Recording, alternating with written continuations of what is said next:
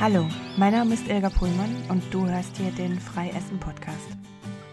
Ich bin Coach für emotionales Essen und Zuckersucht und ich berichte hier über meine Erfahrungen zu diesen Themen. Herzlich willkommen.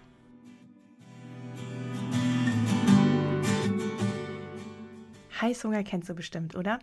Ich rede jetzt nicht davon, dass du den ganzen Tag draußen rumgerannt bist und vielleicht Fahrrad gefahren bist und dann nach Hause kommst und total ausgehungert über den Kühlschrank herfällst. Das ist ja häufig einfach nur Hunger. Ich rede von Heißhunger auf emotionaler Ebene. Das heißt, du hast eigentlich gegessen, aber hast irgendein quälendes Gefühl in dir drin, dass du eine bestimmte Süßigkeit oder ein ganz bestimmtes Essen jetzt unbedingt haben musst und dafür am besten noch durch die ganze Stadt fährst, damit du es endlich bekommst. Die Amerikaner oder englischsprachigen Länder sprechen davon äh, Cravings. Wir haben irgendwie nicht so ein richtiges gutes Wort dafür. Ich kann es nur umschreiben. Das ist dieses dringende Gefühl oder dringender Appetit auf ein ganz bestimmtes Lebensmittel. Diesen Heißhunger meine ich. So, und wenn du den schon mal erlebt hast, dann weißt du garantiert auch, wie nervig und wie dringend der sein kann. Ich habe eine Teilnehmerin gehabt, die hat, äh, die musste nachts aufstehen aus dem Bett und sich ein Eis holen. Aber das war so dringend, dass sie das Eis nicht aus der Küche geholt hat, wo sie nämlich äh, vorsichtshalber keins mehr hatte, sondern die ist mitten in der Nacht zur nächsten Tankstelle gelaufen und hat sich da das Eis gekauft und ist dann wieder ins Bett gegangen. Ich meine, das ist wirklich dringender Heißhunger. Der muss nicht bei allen so sein, aber es gibt bestimmt ganz viele von euch, die das Gefühl haben, ähm, plötzlich ein bestimmtes Stück Kuchen haben zu müssen oder eine bestimmte Tafel Schokolade oder ja, ein bestimmtes anderes, andere Süßigkeit und dafür dann extra loslaufen und sich das holen. Ja, ich kenne das ganz gut oder kannte das. Ich habe das mittlerweile gelöst, aber ich habe damit natürlich noch immer tagtäglich zu tun mit meinen Teilnehmern und Klienten. Und in dieser Folge möchte ich euch gerne etwas über Heißhunger erzählen und ähm, über das, was ich denke, was dahinter steckt. Meiner Meinung nach geht es bei dieser Art von Hunger überhaupt nicht um das Lebensmittel, auch wenn das noch so dringend erscheint und noch so ja wichtig ist, was genau man essen möchte. Ich sehe das eigentlich nur als Symptom dafür, dass es eine bestimmte Liebe ist, die wir nicht mehr bekommen und nach der wir uns sehen. Was meine ich damit? Denk mal kurz drüber nach. Welche Süßigkeit kannst du nicht im Haus haben, ohne dass sie dich aus dem Schrank ruft? Was darfst du nicht kaufen, weil du sofort auf isst, wenn es nur im Haus ist? Oder bei welcher Süßigkeit oder bei welchem Essen kannst du einfach nicht aufhören zu essen? Egal wie viel du davon schon hattest. Du musst die Packung einfach aufessen. Was ist das? Und dann denk mal zurück. Mit was für Ereignissen verbindest du dieses Essen? Mit was für Menschen verbindest du dieses Essen? Viele von euch werden jetzt wahrscheinlich in einer schönen Situation aus der Vergangenheit landen. Und genau da liegt der Punkt die Leute, die sich an kein schönes Ereignis erinnern können, bei euch ist das jetzt nicht so ein klassischer Fall von Heißhunger, sondern da geht es direkt um emotionales Essen, um das Verdecken von ungewollten Gefühlen mit Essen. Aber die Leute, die sich jetzt wirklich an ein schönes Familienereignis erinnern können, an Sonntagnachmittag oder damals bin ich immer mit meinem Vater in die Tankstelle gefahren und da durfte ich mir was aussuchen oder wir sind zusammen in die Eisdiele gegangen und da war er dann richtig für mich da oder ähm, meine Oma hat das immer für mich gemacht oder ja, all diese, diese Erinnerungen, die mit ähm, Essen gekoppelt sind, können ein Fall davon sein, warum man Heißhunger im Erwachsenenalter hat. Genau, und wenn du jetzt daran denkst, an die Situation, dann denk mal an die Person, die da am wichtigsten war in dem Moment. Und denk mal an das Gefühl an diese Person.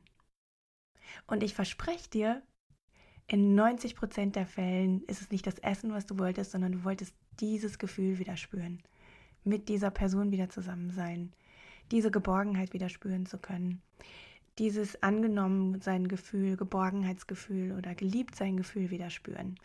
Aber das findet etwas tiefer statt und es ist überdeckt mit dem Appetit auf die Süßigkeit oder auf das Essen. Da ist es zu einer Art Fehlschaltung in deinem Gehirn gekommen. Du sehnst dich nach diesem Gefühl, aber dein Gehirn hat abgespeichert, wenn du dieses Essen isst, geht es dir besser, weil dieses Gefühl aktiviert wird. Das ist ein bisschen so wie ähm, wenn ihr Musik von früher hört und plötzlich wieder in dieser Gefühlssituation von damals seid. Ihr kennt das vielleicht auch von Gerüchen. Wenn man plötzlich einen Geruch wieder riecht, den man lange nicht gerochen hat, ist man plötzlich wieder in der Situation von früher, zumindest in Gedanken. Und ja, man wird so wie teleportiert dahin.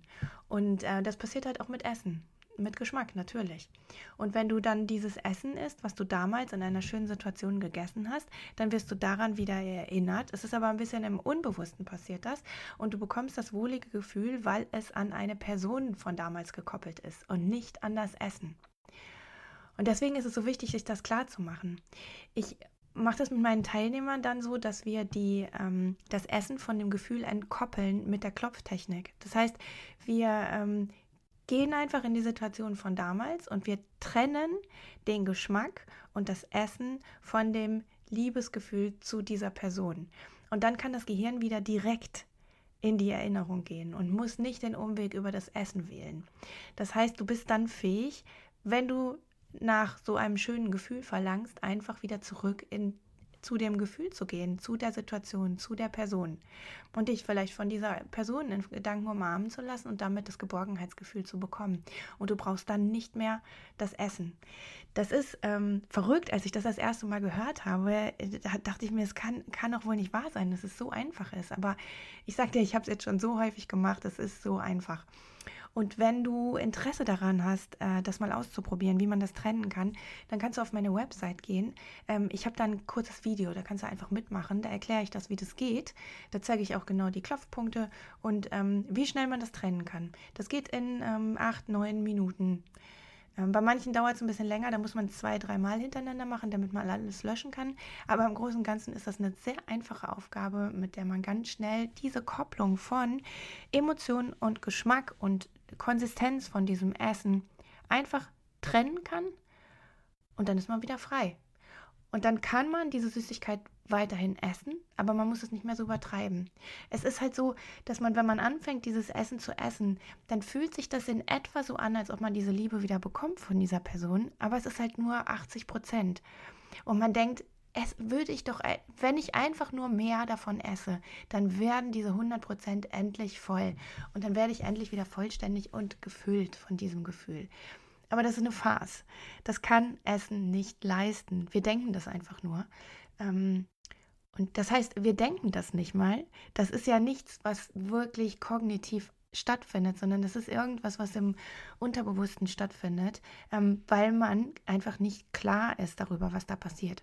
Aber wenn du jetzt in Zukunft in so einer Situation bist und plötzlich viel zu viel von etwas essen musst, dann kannst du mal kurz innehalten und dich fragen, okay, was ist es denn eigentlich, was ich brauche? Welche Person ist es denn? Und wenn es typischer klassischer Heißhunger ist und nicht emotionales Essen, also das, ähm, das Unterdrücken von negativen Gefühlen, wenn es an ein positives Gefühl gekoppelt ist, dann wird ganz bestimmt diese Person vor deinen Augen auftauchen. Und dann kannst du diese Übung machen. Wie gesagt, auf meiner Seite, ich werde unter den Podcast den Link packen, dann kannst du da hinkommen. Du kannst aber auch direkt über meine Seite endlichzuckerfrei.de und dann über meine Coaching-Seite gehen. Und da ähm, ist ein Button, wo du meine Technik kennenlernen kannst. Und da kommst du auf diese Seite. Da erkläre ich diese Technik. Ist alles gratis, ähm, kannst du dir einfach so angucken und ganz schnell ähm, ja, diese Kopplung entkoppeln und dann frei sein. Ich möchte nur eine kleine Vorwarnung sagen. Es kann sein, dass dir hinterher diese Süßigkeit überhaupt nicht mehr schmeckt.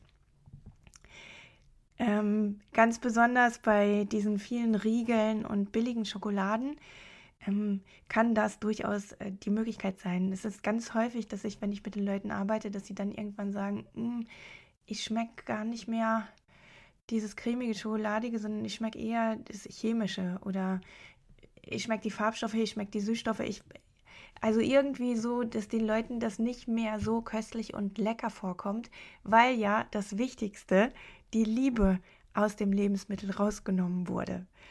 Und dann kann es passieren, dass es nicht mehr schmeckt. Aber ich sag dir hinterher, wenn sich herausstellt, dass dir es nicht mehr schmecken sollte, wirst du dich nicht mehr drüber ärgern. Es gibt auch durchaus die Fälle, wo die Süßigkeit den Leuten noch schmeckt, aber sie brauchen dann einfach nur noch so ein Stückchen davon und ähm, sind dann einfach, ja, gesättigt vom Süßen.